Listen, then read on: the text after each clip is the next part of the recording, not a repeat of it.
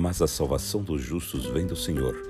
Ele é a sua fortaleza no tempo da angústia, diz o salmista em Salmos 37 e 39. Bom dia, boa tarde ou boa noite, e paz seja convosco.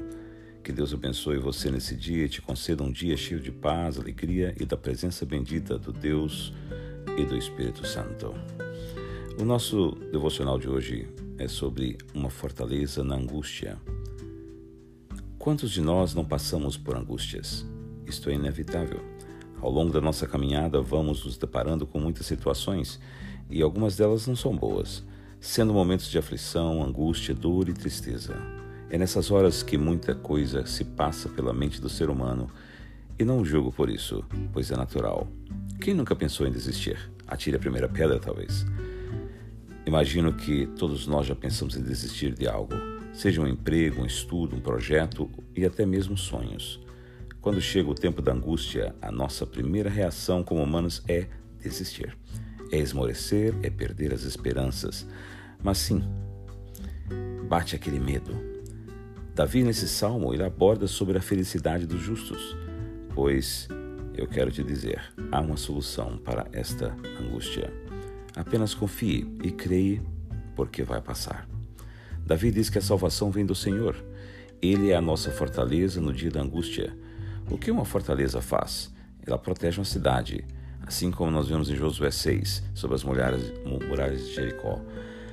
Mas claro que as, as muralhas de Jericó não eram a verdadeira proteção, pois o nosso Deus, ela, ele as derribou para o povo de Israel.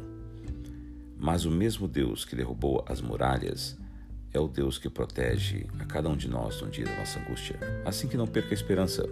Deus está pronto para proteger a angústia, o problema, a aflição e tudo isso vai passar, pois Deus está no controle de tudo e te diz: Eu sou a salvação. Quer o escape para o que passa? A resposta está em Deus.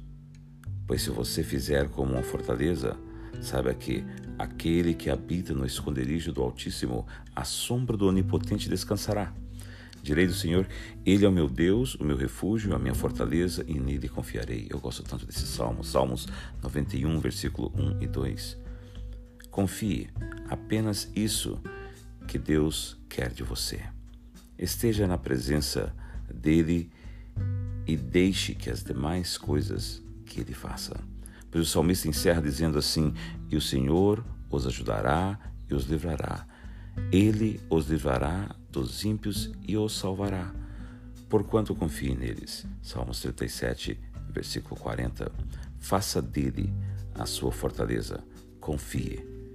E que paz esteja com você durante este fim de semana. Que Deus abençoe você.